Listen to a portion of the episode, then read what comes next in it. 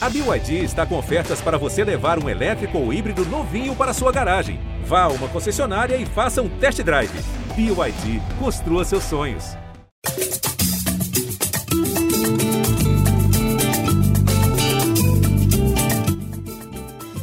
Alô, você, ouvinte do Gringolândia, seja bem-vindo ao podcast Futebol Internacional do GE.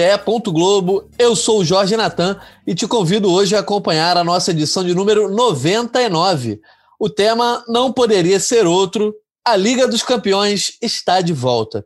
E para essa conversa, tem ao meu lado hoje Rodrigo Lois e Vitor Canedo. Eu queria poder soltar a vinheta aqui daquele hino maravilhoso, mas como a gente não pode, eu chamo o Lois para começar a sua participação. Fala aí, Lois, se você quiser cantar aí, fazer uma capela do hino, fica à vontade. É, fala Canedo, fala Natan. É, acho que para cantar agora minha, minha voz não está muito boa ainda, está começando a gravação e eu tenho ficado um pouco gripado esses últimos dias, então acho eu prefiro não arriscar muito não para cantar. Tá certo, Lodge, mas vai falar bastante. O Canedo, se eu fizesse essa proposta de cantar, ele iria querer cantar, mas Canedo, vamos deixar para depois isso aí. Canto melhor que o Arthur, pelo menos, do Big Brother, né?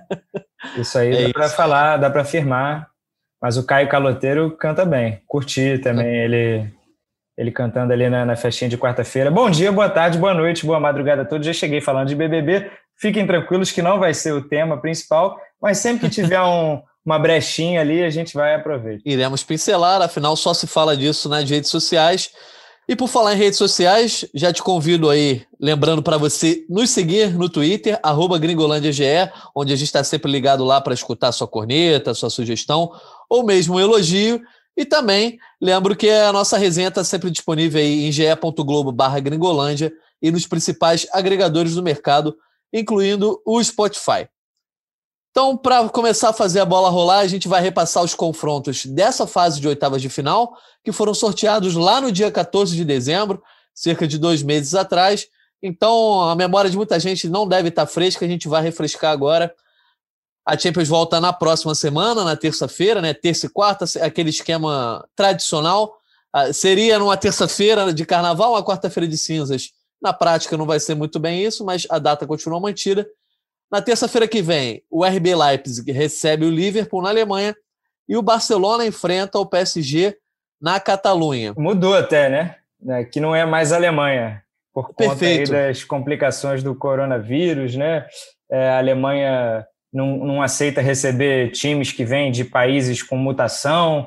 Foi uma confusão danada que fez mudar um monte de jogo.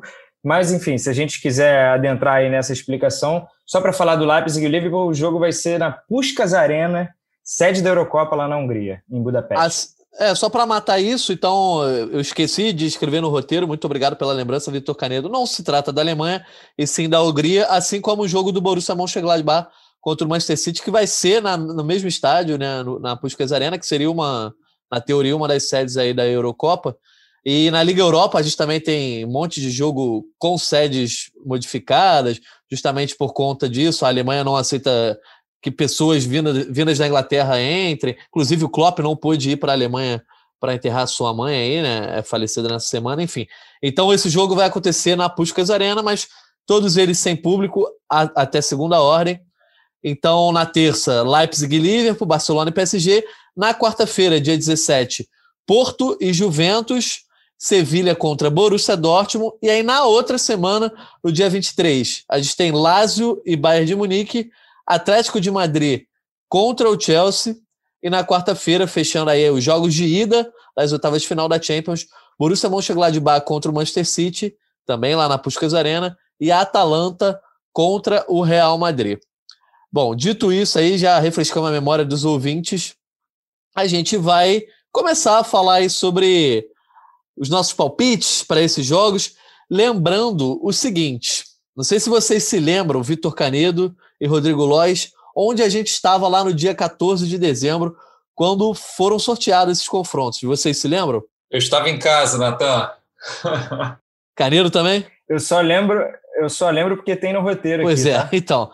Todos nós estávamos em casa, continuamos de home office em meio à pandemia da Covid-19, mas no dia 14 de dezembro, justamente nós três estávamos aqui gravando o Gringolândia, foi a nossa edição de número 89, e a gente fez o nosso tradicional favoritômetro, né? aquele termômetro que a gente gosta de fazer, a porcentagem de, favor, é, de favoritismo de cada time. Só que no futebol, dois meses são uma eternidade, ainda mais na temporada da pandemia, que tem muitos jogos acontecendo é, a cada semana. E o nosso exercício hoje será justamente a gente atualizar, a gente ajustar esse favoritômetro para que você, ouvinte, consiga perceber quem subiu, quem desceu nessa balança da temporada. E só com um parêntese, se você voltar lá na edição de 89 e ouvir o que eu fiz hoje pela manhã, a gente está gravando aqui na sexta-feira, é, o Canedo, lá no começo da edição 89, ele diz: será que a gente vai estar vacinado em fevereiro? Eu acho que você achou bem errado, né, Canedo? Pois é, estamos na fila aí, né? Mas tem muita gente para vacinar na frente. Isso aí, pelo menos já começamos, né? E está nas mãos de Deus. Mas vamos começar aí a falar sobre futebol, que é o que interessa. Vamos começar, obviamente, com o Barcelona e PSG. Na época foi o jogo mais badalado no sorteio, continuou toda a ansiedade por conta desse confronto. E aí a gente disse lá na edição de 89 que, apesar desse ser o confronto mais badalado, tinha duelos melhores. Só que esse duelo chamava muita atenção por causa de Neymar, Messi, a, rivali a rivalidade lá desde a remontada, enfim, as questões dos últimos anos aí entre Barça e PSG. Inclusive agora o Messi talvez possa ir parar no PSG.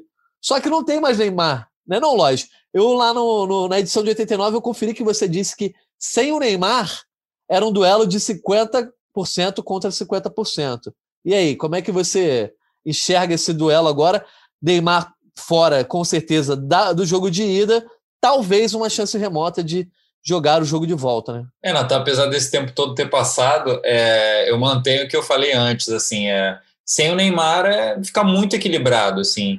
É, o Neymar, é, ele, ele tem feito uma boa temporada, um bom estava fazendo, né, um bom início de temporada, é um pouco semelhante com as das outras temporadas pelo Paris Saint-Germain, sofreu essa lesão agora pela Copa da França, deve ficar um mês fora.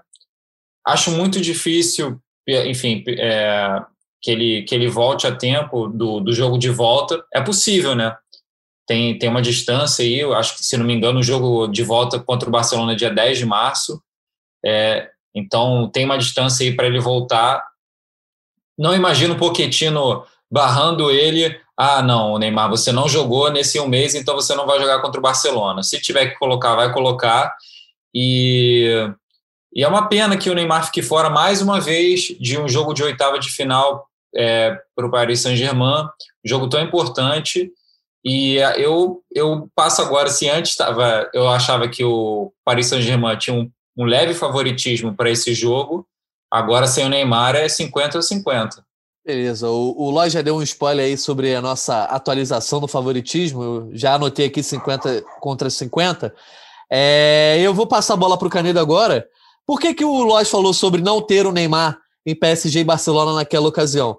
Porque na época do sorteio, o Neymar estava lesionado quando ele levou aquela entrada do Thiago Mendes, né? Ele tinha lesionado o tornozelo e a gente falou hipoteticamente dele não se recuperar a tempo, ele se recuperou, só que ele sofreu uma nova lesão nessa semana, uma lesão aí na coxa esquerda, e aí aconteceu que ele mais uma vez vai desfocar o PSG, PSG em um jogo importante.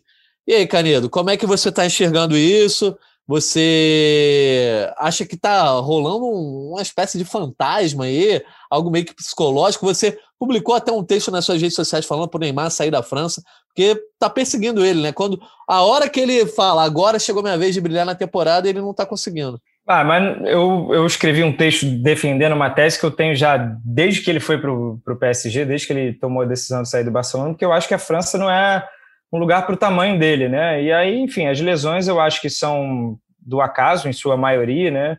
Pelo menos as de fratura, a gente não tem como prever. É... E, de certa maneira, está se falando até que o Neymar vai renovar. Então, assim, a, a Champions vira a única coisa que importa para o PSG na França. Pode ganhar todos os outros títulos que, se não tiver a Champions, ou se não tiver feito pelo menos uma boa campanha, vão querer colocar aquele asterisco. E aí, se o Neymar se machuca, que pode acontecer, como aconteceu pela terceira vez nos últimos quatro anos, ele fica sem nada. Se o PSG for eliminado agora para o Barcelona, o que sem Neymar é plausível, né? A gente está falando aqui em 50-50, e eu também confirmo. O Neymar é mais um ano sem ele ser eleito o melhor do mundo. Aí a gente já descarta por completo. Então, é só por isso que eu defendo essa tese, que eu acho que ele tinha que estar numa liga melhor, que mesmo sem ganhar Champions, ele poderia fazer uma excelente campanha numa Premier League e estar tá com o nome dele em alta, enfim, está jogando bem.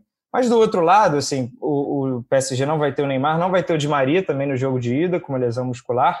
É, mas do outro lado, cara, o Barcelona ele vinha melhorando né, o seu ritmo, vinha melhorando o seu jogo, mais o ataque, principalmente, sim, se entendendo mais ali, o Griezmann subindo de produção, o próprio Dembélé. É, mas o, o Barça levou gols nos últimos cinco jogos, e pegou um Sevilha no meio de semana agora, a gente está gravando antes do jogo do fim de semana. É, o último jogo foi contra o Sevilha pela Copa do Rei, e, cara, sem chance. Assim, o, o Sevilha claramente já está é, chegando, o Sevilha já está num, num, patamar de jogo de futebol a, acima desse Barcelona, que está com a sua defesa toda remendada. Pode ser que o De Jong tenha que jogar na zaga, porque o Untiti tá um negócio pavoroso. O Untiti tomou um baile nesse jogo no jogo contra o Sevilha, falhando os dois gols. E, cara, se, é, eu até tinha escrito, ó, daqui a uma semana o Titi vai estar enfrentando Mbappé e Neymar, caiu só para o Mbappé. Mas ainda assim vai ser muito perigoso para o Barcelona é, ter um resultado negativo já no jogo de ida. Agora, agora se inverteu, né? A gente lembra do 6 a 1 é, o Barça agora decide fora. Mas. É... Mas, Canedo, você falou do jogo contra o Sevilha mas é importante falar para o ouvinte que o Barça vem de seis vitórias Vinha, né? seguidas em, em La Liga e 11 jogos de invencibilidade. Chegou até aí, já já está na cola Mas do é Real Madrid, pode igualar cascudos, né? Atlético Bilbao na, na decisão da Supercopa ele perdeu. O Granada na Copa do Rei precisou da prorrogação. E o Sevilha, que é um time de Champions, né? É um time de nível muito bom, ele, pô, eu não vou dizer que não viu a cor da bola, né? Até criou chances, mas foi um 2 a 0 bem justo para o Sevilha, que está mais redondinho. Então, eu, eu tenho a minha desconfiança para o Barcelona, mas esse desfalque do Neymar é muito pesado, então eu vou ficar no muro, 50-50. Bom, então só para a galera de casa aí saber, no podcast de número 89, o Canedo deu 45 a 55 para o Barcelona. O Lois para o PSG, havia... né, eu acho, não? para o PSG, desculpa. É, o Lois havia colocado 60 a 40 para o PSG. Eu, eu tinha copiado o palpite do Lois, colocando 60 a 40 para o PSG. O meu palpite agora, eu vou deixar em 45 Barcelona e 55 PSG. É, ainda não se sabe Neymar, se o Di Maria vai estar presente. 5%, rapaz? A, a saída do Neymar só muda 5% para você? Por, porque eu acho que, assim, não, não é a questão do Neymar só mudar isso, né? É, eu acho que, o Neymar, pelo contrário, eu acho que lá atrás, já de não saber de ter o Neymar, eu já botei 60-40, eu acho PSG, achava o PSG favorito. Agora, eu acho que a ausência do Neymar não muda tanto a questão de, mesmo sem o Neymar, para mim o, PSG ainda é um time superior ao Barcelona. Para mim, o Barcelona tem o Griezmann em um melhor momento do que anteriormente, tem o Messi é, jogando bola novamente. Mas é isso. Já o, o PSG, além de ter agora o Maurício Pochettino, que eu acho que é um tempo curto de trabalho, mas já pode preparar algumas armadilhas aí para um técnico que não vem se mostrando é, tão bem no Barcelona como o Ronald Koeman, eu acho que dá PSG. E como eu acho que dá PSG, eu não vou ficar em cima do muro, porque eu sou antimurista. Por isso, apenas que eu estou colocando 55 a 45. E aí, Lois, você, você tá no muro, mas se tivesse que apostar em alguém, eu tenho certeza que vocês dois colocariam o PSG também. Então, eu ia falar que para o Natan, a maior dificuldade é falar que o Barcelona tem algum favoritismo, né? ah, eu... Não sei se por alguma questão clubística, é. mas acho agora falando sério, principalmente por, por ver que o Barcelona não. Esse Barcelona não dá para ser considerado tão favorito contra o Paris Saint-Germain. É, mas se fosse para sair do muro, eu, eu acho que eu iria de Barcelona, cara. Eu acho que dessa vez eu apostaria no Barcelona.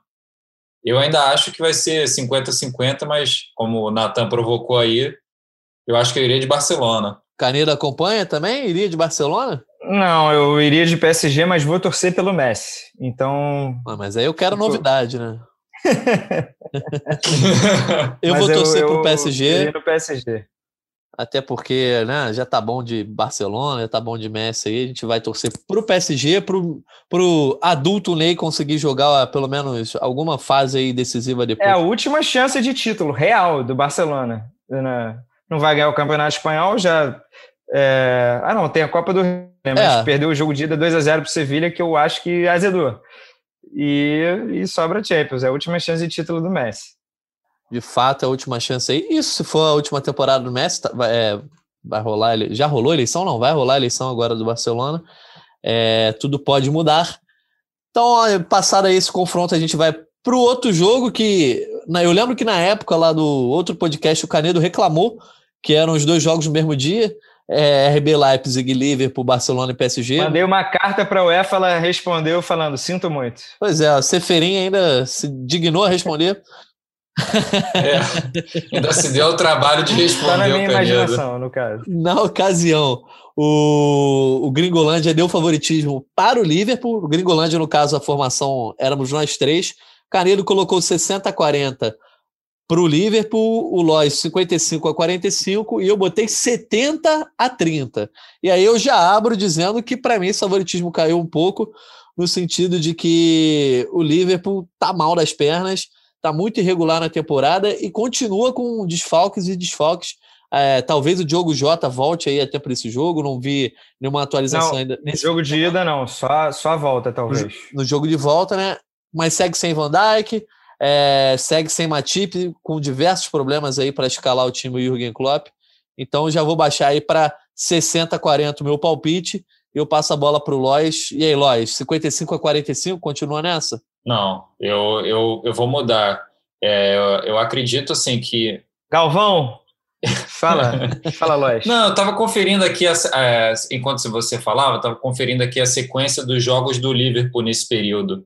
E, assim, o Liverpool caiu para a quarta posição no, no, no, campeonato inglês, perdeu para o Southampton, para o Burnley, para o Manchester United, Manchester United da Copa da Inglaterra, perdeu para o Brighton no campeonato inglês, tomou uma goleada do City no campeonato inglês, assim, é, não são só resultados ruins, assim, são resultados péssimos, ao meu ver, assim. É, talvez só o caso do, do confronto com o United, né, na Copa da Inglaterra, que foi um 3 a 2 ali, um jogaço, mas as, algumas das derrotas no, do, do, campeonato inglês, assim, são, são muito bizarras para o Liverpool, o que a gente espera do Liverpool, né.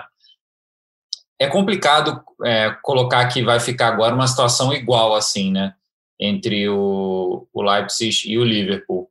É, eu confesso que eu não sei, assim, eu estou bem tendendo a colocar 50-50, porque o, o Liverpool, o, o Leipzig tem feito uma campanha razoável no, no campeonato alemão, está em segundo lugar, é, enfim, sete pontos de distância do Bayern, mas talvez isso diga mais sobre o Bayern do que sobre o Leipzig. É, eu colocaria 50-50. Tá humorista hoje, hein, Rodrigo Lage? A humorista também. É, mas, né? é, como, é, agora, eu quero. Assim, o, o argumento, ao meu ver, mais forte para dar ainda um favoritismo para o Liverpool são as peças do time, assim, a qualidade do time.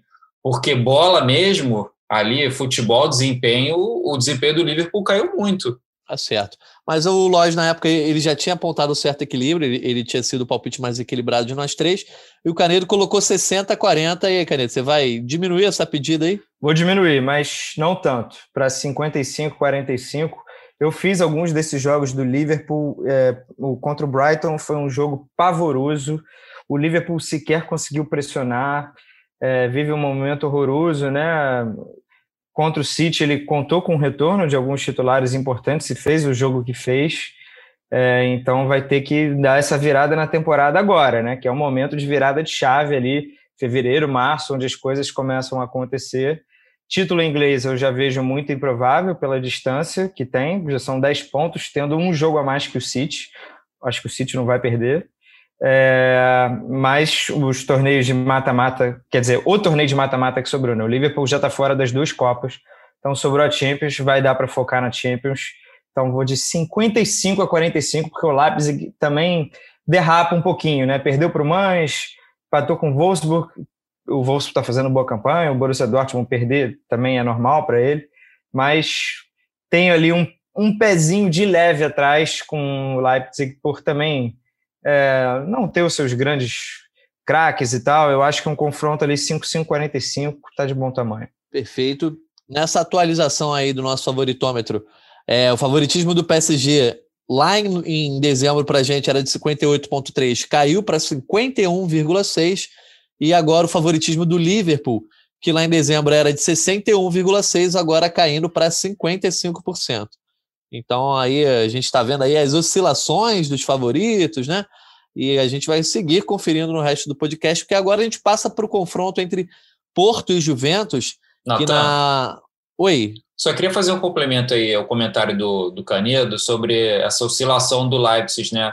A gente conferindo a tabela da, da Champions, da fase de grupos, o Leipzig conseguiu vencer o Paris Saint-Germain, venceu também o, o Manchester United e venceu o Istambul. Mas, ao mesmo tempo, é o time que tomou de 5 a 0 para o time de Manchester em Old Trafford. Então, assim, é um time que, em termos de resultado, você vê uma oscilação forte, né? Como é que você ganha de um adversário e, enfim, pouco tempo depois você perde, ou, enfim, perde de 5 a 0 e depois ganha, ou o inverso, assim, é um time que tem oscilado bastante. Perfeito, Lais. É, então, diante dessa oscilação, justamente aí, eu, eu considerei o Liverpool favorito. E agora a gente passa aí para Porto e Juventus. É, na ocasião foi, um foi o confronto mais díspare junto. Ah, não, o Bayern lá foi mais díspare, mas foi um dos mais díspares junto com também Manchester City e Borussia Mönchengladbach.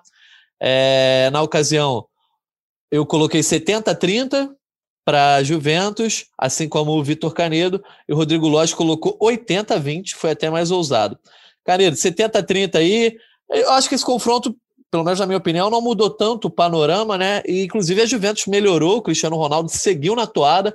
Naquele podcast número 89, a gente falou justamente sobre isso, se ele seguiria nessa fase, ele até melhorou. Como é que você está enxergando esse confronto? É, eu acho que de fato melhorou. Fiz também alguns jogos da, da Juve. É, o time está jogando, está tá bem mais seguro, é, tomando poucos gols. Assim, vem uma sequência de poucos gols sofridos.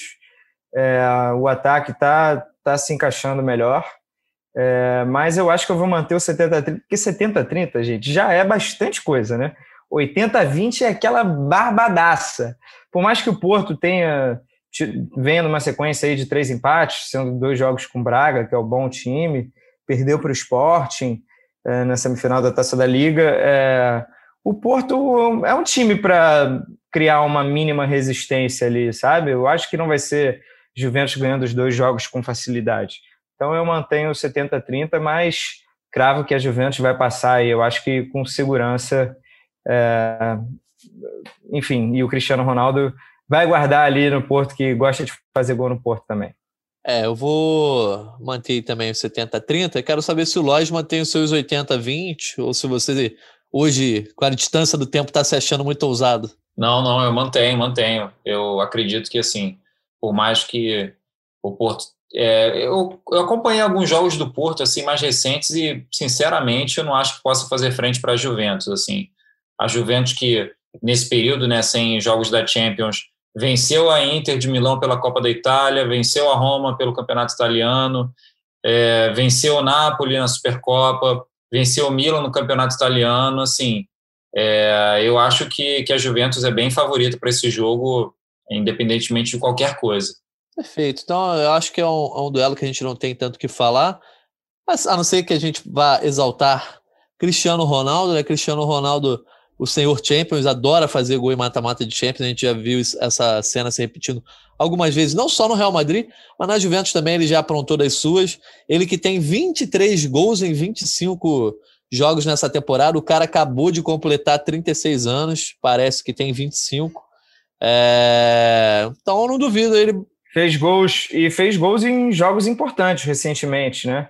Gol no Napoli, dois gols na Inter, gol na Roma. E ele está jogando bem também, né? É, é, claro, ele não vai pô, aproveitar todas as oportunidades, né? Nesse empate com a Inter, é, pelo jogo de volta da Copa da Semifinal, ele, ele perdeu alguns dois gols, mas é, ele é muito importante dentro do jogo, dentro do time.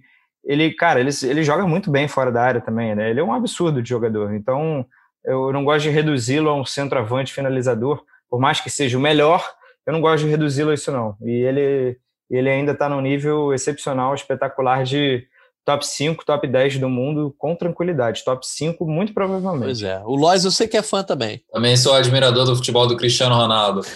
é, o Canedo resumiu muito bem aí. Cara, é isso. Cristiano Ronaldo ainda ainda vai queimar muita lenha aí. E, o, e os outros jogadores melhoraram da, da Juve, né? É, a zaga, né? Tá muito bem. Demiral, é, Delite. É, gosto muito do futebol do Chiesa, que é um cara que entra às vezes e ajuda. O McKennie no meio também, muito bom jogador.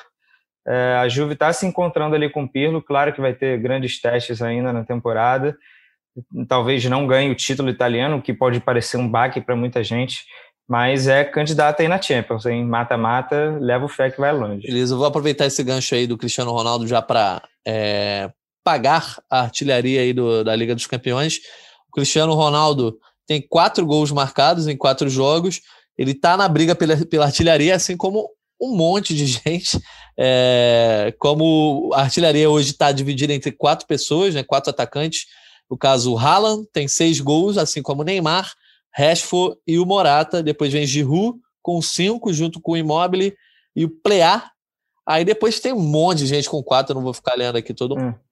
Até eu devo estar por ali, é, Tá bastante equilibrada a artilharia dessa Mas deu ruim pro Ney, deu ruim pro nosso amigo Neymar, hein? É, pensando que o, que o Haaland vai guardar, né? Enfim, a gente vai falar sobre os outros caras que estão nessa briga. O Lewandowski só tem três, então também deve entrar aí, só para a galera ter essa informação. E a gente passa justamente agora para o Sevilla e Borussia Dortmund, no qual a gente tem o Haaland de volta, né? O Borussia Dortmund tem o Haaland de volta, ele que é artilheiro da Liga dos Campeões e certamente aí acho que hoje é o jogador mais importante do Borussia, por mais que tenha o Sancho e outros atletas importantes, mas acho que ele é o grande diferencial. Lá em dezembro a gente se dividiu nos palpites sobre esse jogo. É, o Canedo colocou o Borussia Dortmund como favorito, com 55 contra 45, enquanto eu e o Rodrigo Lopes colocamos o Sevilha como favorito, com o mesmo número ali de 55 contra 45. É, então vou começar de novo com o Canedo, já que ele colocou o Borussia como favorito, eu tenho certeza que ele mudou o seu palpite. Você está certo disso? Posso perguntar? Pode, está certíssimo. Cara, é, mudou muito, né? O Sevilha com o Lopetegui, ele está bem encaixado, eles vêm numa sequência de resultados impressionantes. Fui olhar aqui fazer as contas nos últimos 18 jogos, 15 vitórias, dois empates e uma derrota, e eles estão numa sequência de oito vitórias seguidas, ganhando do Barcelona bem agora, confortavelmente, na semifinal da Copa do Rei, jogo de ida. E, cara, ganharam um reforço do Papo Gomes, que é um jogadoraço, um cara que se destacou, se encontrou, e eu levo muita fé no Sevilha. É mas, é, por um outro lado, tem o Haaland, né? É, o Haaland, de fato, é, é um, um brinquedo assassino, né? Um boneco assassino que desanda fazer gol. A questão é que o resto do time não acompanha. O Borussia Dortmund tem uma defesa sofrível, historicamente, ali nos últimos anos. Vem sofrendo gol, pelo menos nos últimos seis jogos. Provavelmente vai levar gol do Sevilha, que não é só o Papo Gomes, tem o Enesiri numa grande fase, o Ocampos, é, e o Sevilha é muito ajeitado em todos os setores. Então, dito isso, eu tinha colocado quanto? 45 para o Sevilha e 55 para o Borussia Dortmund. Vamos 60-40 para o Sevilha. Olha aí, hein? mudou bastante. Que virada. Pois é, quero saber do Rodrigo Lopes se ele também quer aumentar a pedida dele, que foi igual a minha na ocasião, 55 a 45. E aí, Lóis, Sevilha deu uma crescida, né?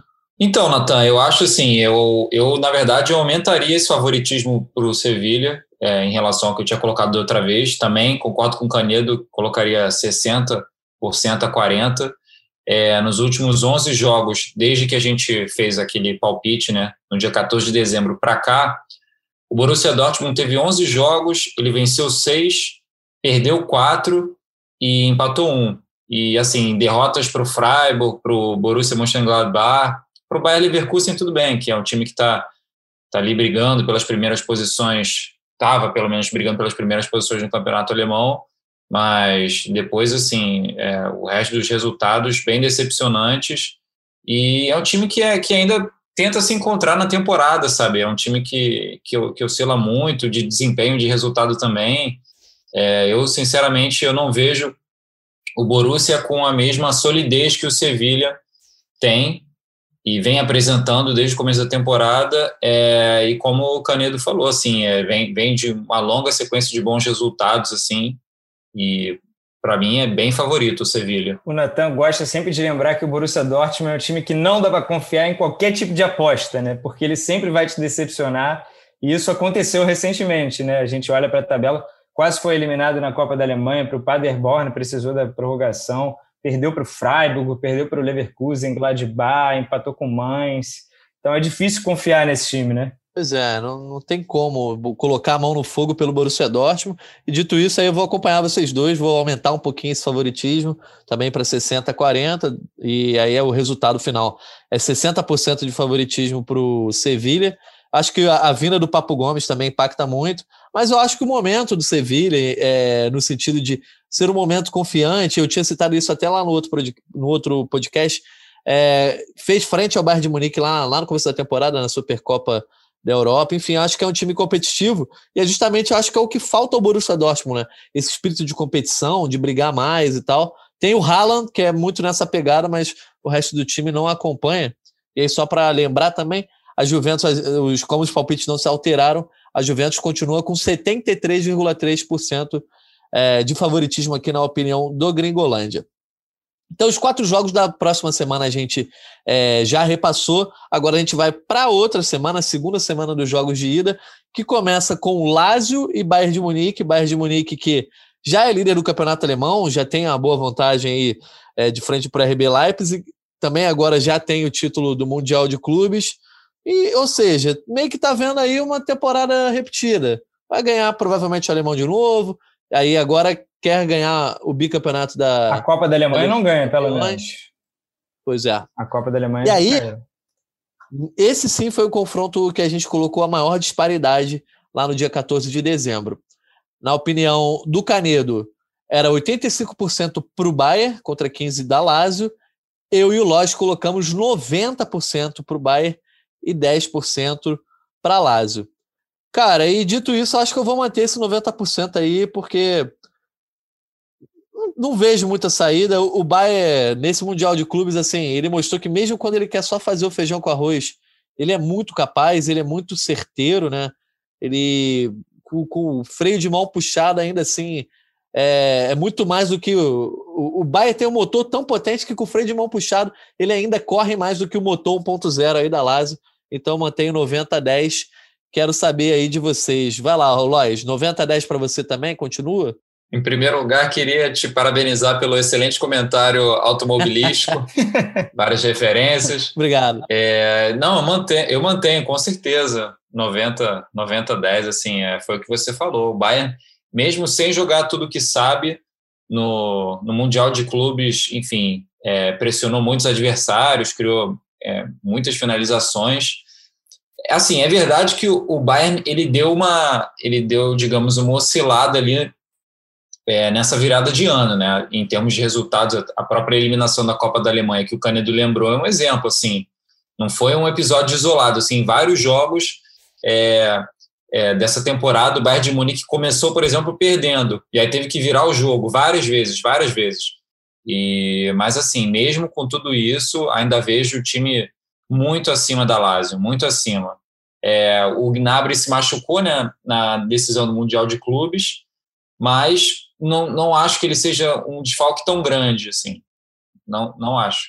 É, tem o Miller também que, que foi é, diagnosticado aí com a Covid-19 e pelo menos duas semanas que são necessárias ele não vai poder jogar o jogo de ida. Tem a questão do Boateng, não sabemos exatamente, né? Não, é, uma questão física, né? É uma questão de um problema pessoal envolvendo a morte da ex-namorada dele. Também não sabemos se, se ele estará à disposição.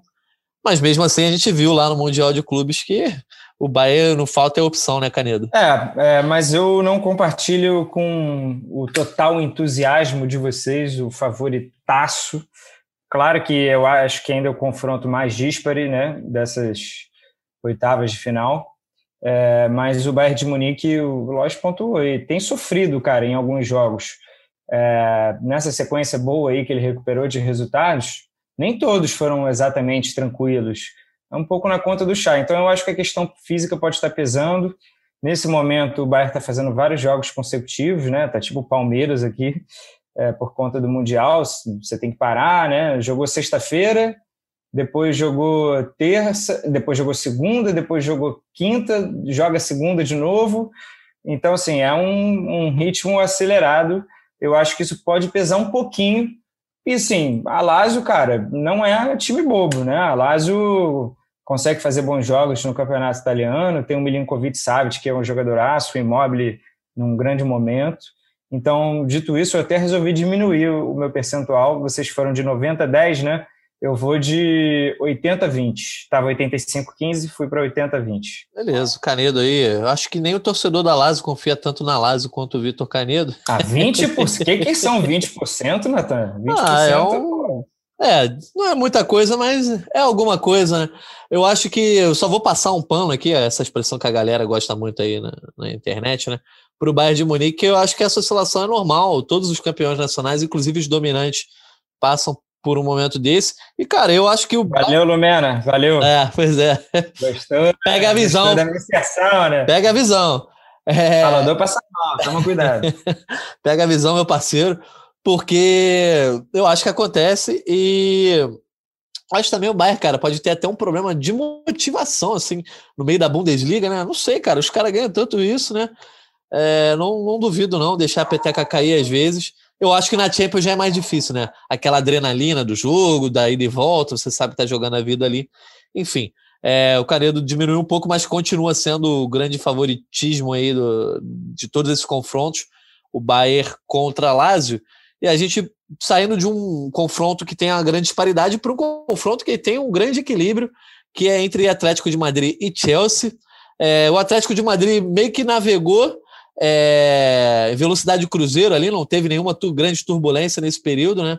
Seguiu na liderança do Campeonato Espanhol, o time jogando ali daquele jeito que a gente já conhece, Luiz Soares jogando bola novamente, enquanto o Chelsea viveu um, uma montanha russa, né? Altos e baixos.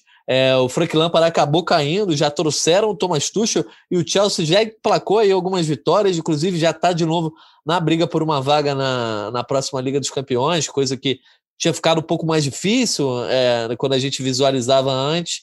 Enfim, lá em dezembro, é, o Lois e o Canedo colocaram 50 a 50, ou seja, foram muristas é, nesse, nesse duelo Atlético e Chelsea, e eu coloquei favoritismo para o Atlético de 60 a 40.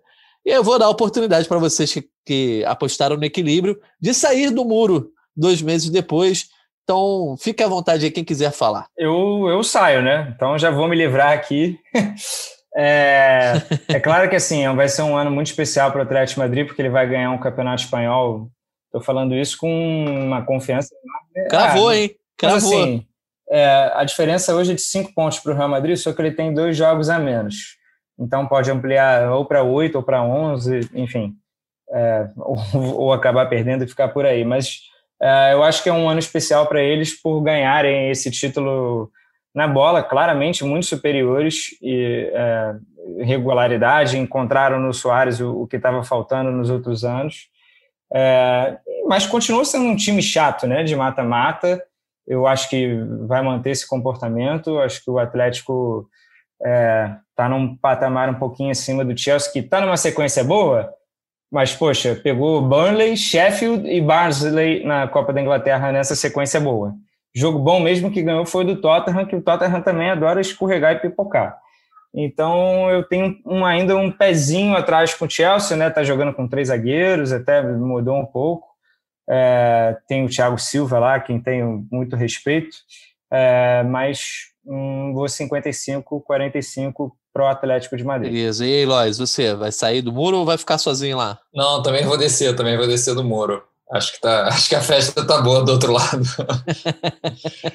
é, não, e também vejo o Atlético de Madrid bem, bem favorito, assim, é, eu vou botar 60% a 40%, é, por essa sequência né, de resultados no, no Campeonato Espanhol, essa liderança com folga, assim, eu, eu não sei se o, o Atlético vai ser campeão espanhol, que nem o Canedo disse, assim, mas tá bem, tá bem encaminhado. É, e, e, é impressionante, assim, como, sei lá, dois meses, como a coisa muda, assim, né? Porque quando a gente gravou da outra vez, o Chelsea, ele, ele não estava tão mal com o Lampard, só que aí na virada de, de dezembro e janeiro, assim, ele teve resultados muito ruins, assim, muito ruins. É, e, e aí o Lampard acabou saindo, acabou sendo demitido, e agora também concordo com o Caneda, assim, acho que essa recuperação do, do Chelsea ela ainda precisa de mais testes, assim, mais é, provas concretas, assim, é, algumas vitórias elas são bem, digamos, questionáveis. Vamos ver. Por isso que eu considero o Atlético bem favorito. É, você falou do Lampard aí, se bobear, se fosse outro clube, não cairia o técnico, né? Apesar é, da, sequência ruim, porque como o Abramovich adora chamar o técnico para conversar, né? acabou rodando. Eu vou manter o meu 60-40 aí, e isso dá uma média de 56,7% de favoritismo para o Atlético, que, ou seja, o favoritismo do Atlético cresce, que era de 53,3% lá em dezembro, e já o do Bayern caiu de 88,3% para 86,7%, não caiu tanto assim, né? Crise, crise. Agora a gente vai para os dois últimos confrontos, no dia 24 de fevereiro, quarta-feira.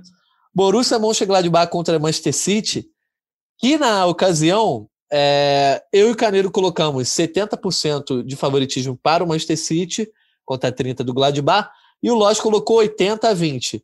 E eu já me antecipo aqui e digo que vou fazer, é, não só vou chegar perto do Lodge, como vou ultrapassar o palpite do Lodge, eu vou colocar City 85 contra 15 diante da sequência de 15 jogos seguidos que o Manchester City. Então é maior, né? Ou você tinha botado 90-10 no Bayern, né? É, 90-10 no Bayern. Eu tô botando. É o segundo maior. Isso. Que o City, a gente está gravando na sexta, não sei aí o resultado dos jogos do fim de semana. O City pode ganhar a 16 partida seguida aí, se superar o Tottenham do José Mourinho. Então vou aí de 8-5-15 e aí passo para o Lois, que o Lois já tinha antecipado um favoritismo maior lá, agora eu tenho certeza que se bobear vai aumentar esse palpite, né? Pois é, Nathan, acho que estava previsível isso, né? Depois dessa, dessa sequência impressionante do City, e a gente, enfim, eu fiz alguns jogos do City e não foram só resultados, assim. Tá? O time voltou a jogar bem. E para mim, isso numa equipe do Guardiola, isso é fundamental, assim, é um sinal claro de que as coisas estão indo muito bem.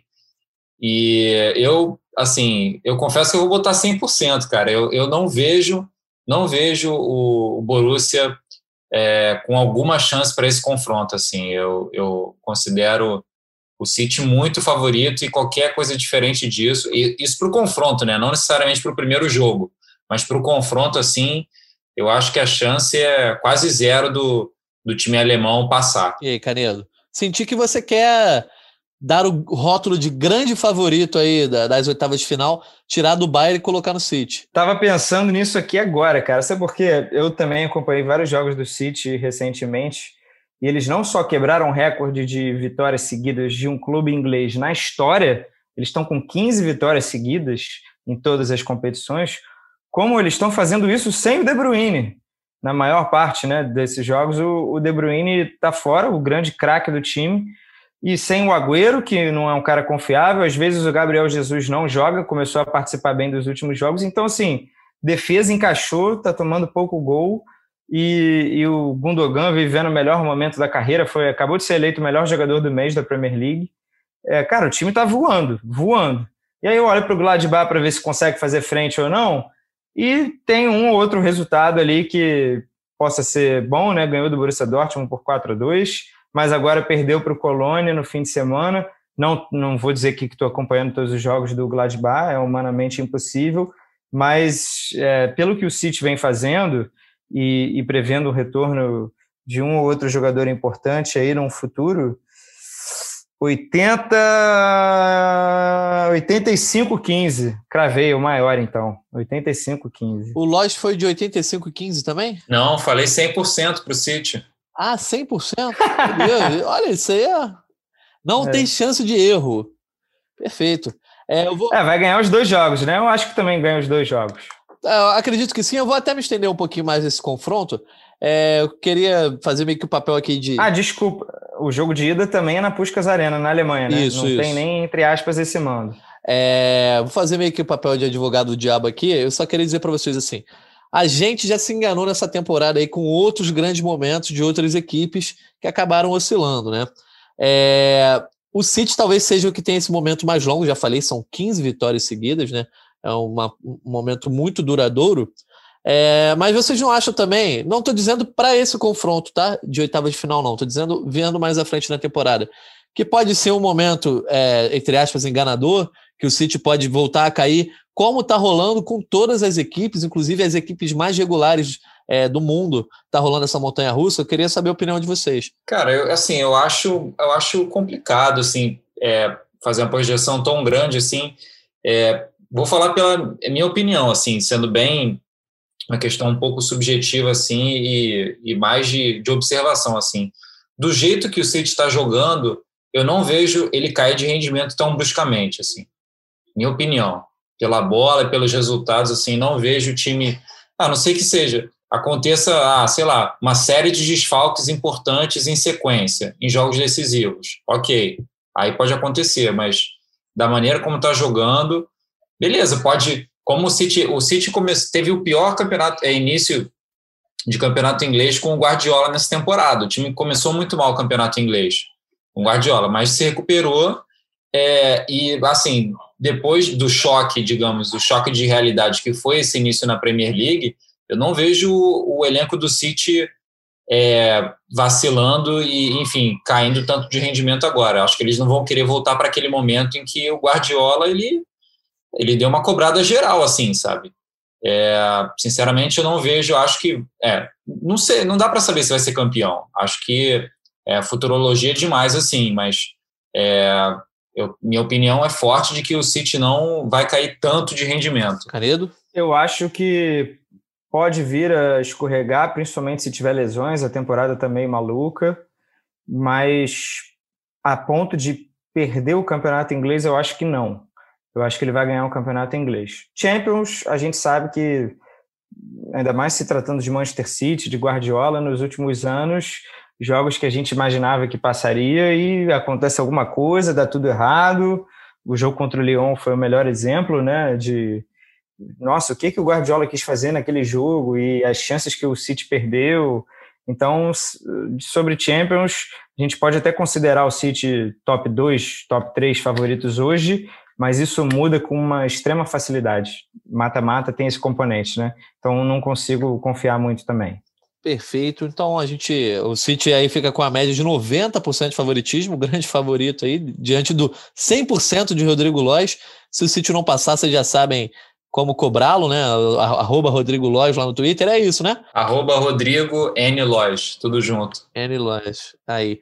E agora a gente passa para o último confronto, que para mim, lá em dezembro, já era talvez o mais nebuloso, não no sentido de favoritismo, de equilíbrio, mas nebuloso de que eu acho que qualquer coisa pode acontecer, independente da nossa análise. Assim. Acho que é um confronto muito é, volátil, né? volúvel, não sei exatamente qual é a, a palavra correta para usar.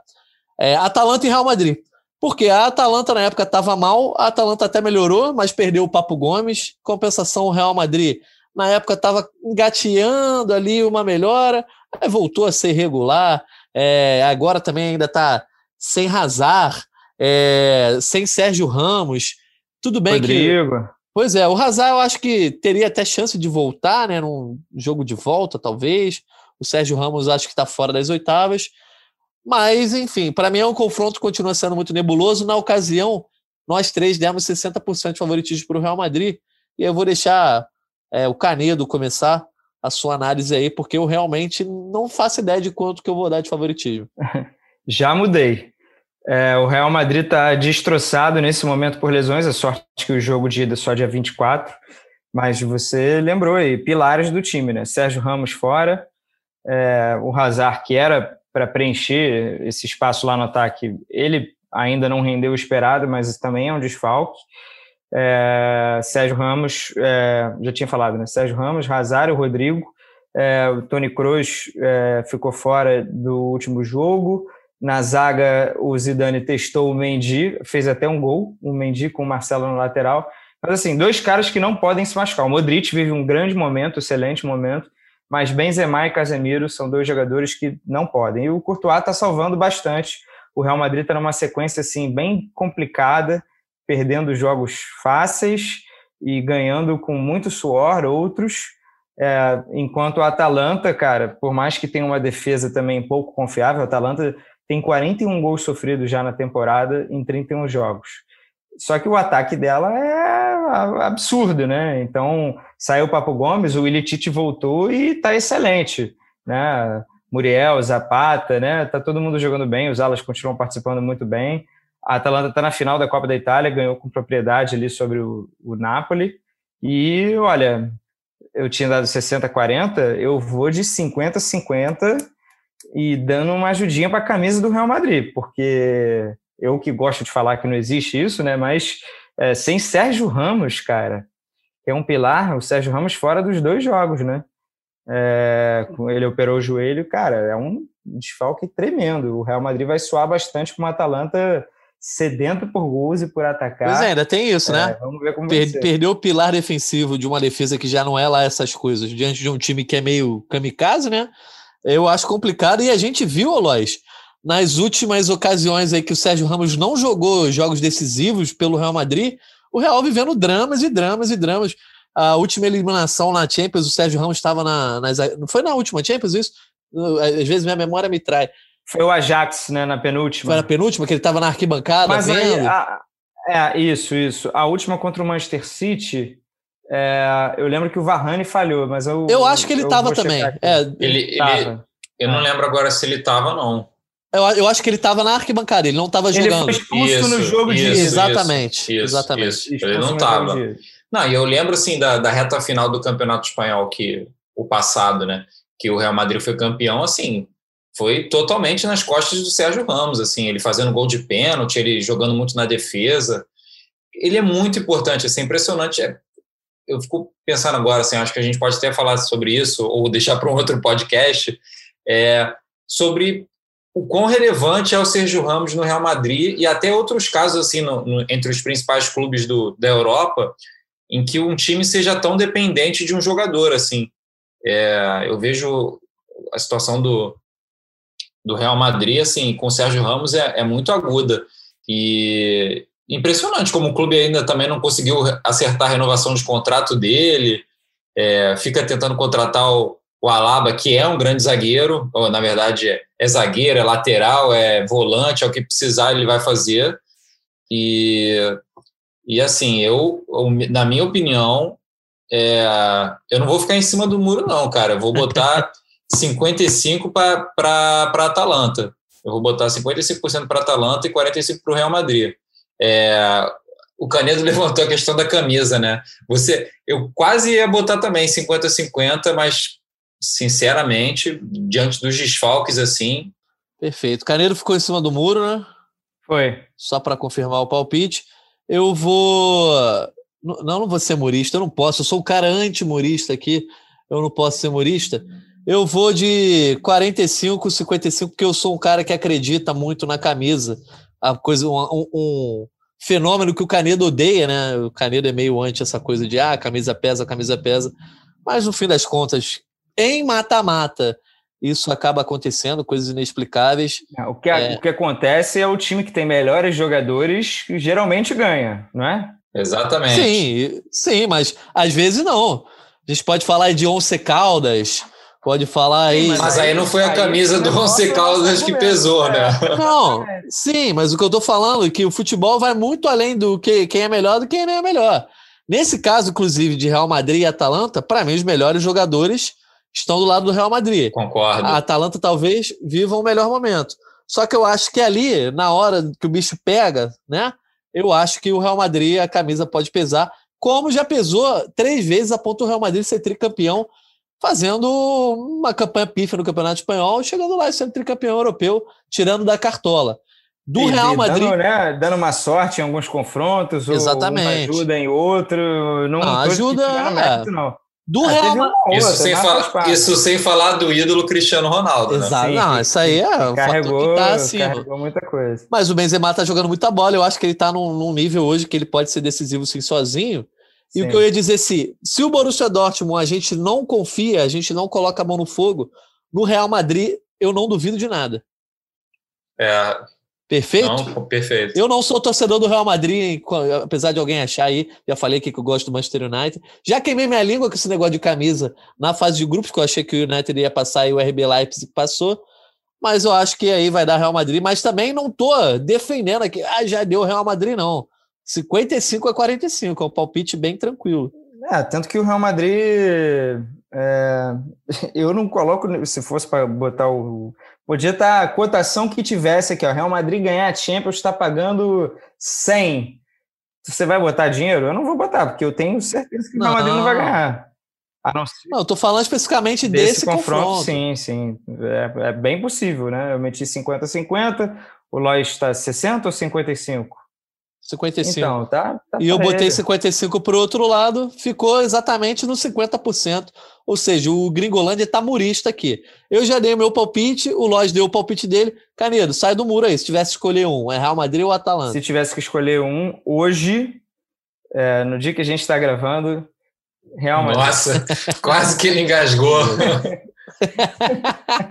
Parece que tá com a arma apontada para a cara e, dele. E é né? é mais legal também. O Real Madrid, nas fases mais agudas de mata-mata, é mais legal, por mais que a Atalanta seja uma história legal, tenha chegado nas, nas quartas do, do ano passado, mas o ver clubes maiores de maior peso é sempre Eu legal. Eu confesso também. que assim, a Atalanta para mim não está bem longe do, do, do, que já apresentou em outros momentos, né, em outras temporadas, mas a minha desconfiança com o Real Madrid é tão grande que eu vou, eu tô colocando, tô apostando mais na Atalanta dessa vez. É, eu tenho certeza que o torcedor do Real Madrid também está concordando com você, Rodrigo Lage. É, e aí, então, para encerrar, a gente já falou de todos os palpites, a gente está na nossa reta final aqui do Gringolândia. Não poderia deixar de fazer essa pergunta, né? Hoje, 12 de fevereiro, sexta-feira, a gente está gravando aqui, antes dos confrontos das oitavas de final. A gente, obviamente, vai fazer um Gringolândia no final das oitavas de final e a gente vai degrau a degrau. Quero saber que, se para vocês hoje, antes das oitavas, quem é o grande favorito ao título?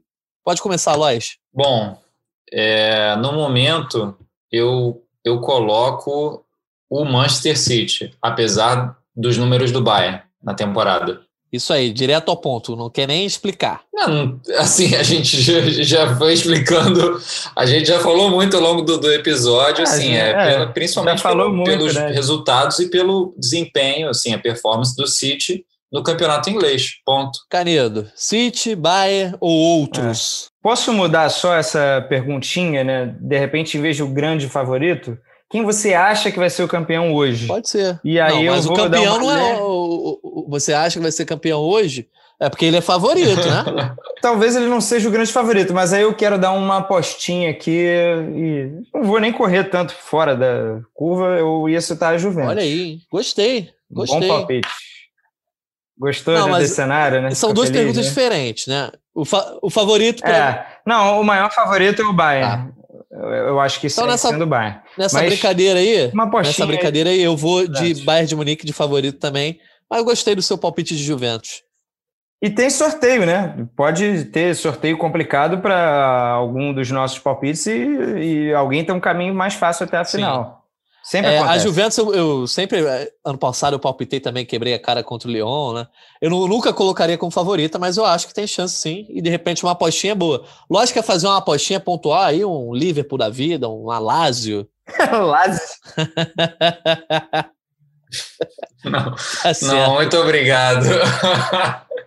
eu dispenso a apostinha, obrigado. E é só comentar, tava vendo aqui a, a lista dos campeões da Champions desde 92, 93 só o Real Madrid tricampeão que venceu dois títulos seguidos ou mais. É, desse bolo todo, ninguém venceu dois seguidos. Acho que, não sei se isso influenciou de alguma forma na minha cabeça o favoritismo para o Manchester City em relação ao Bayern, mas assim, realmente, cara, é muito difícil de um time ganhar dois títulos seguidos da Champions. Só esse Real Madrid histórico que conseguiu. Pois é, eu acho que a opção pelo Bayern hoje, de fato, é uma opção meio mais conservadora mesmo, né?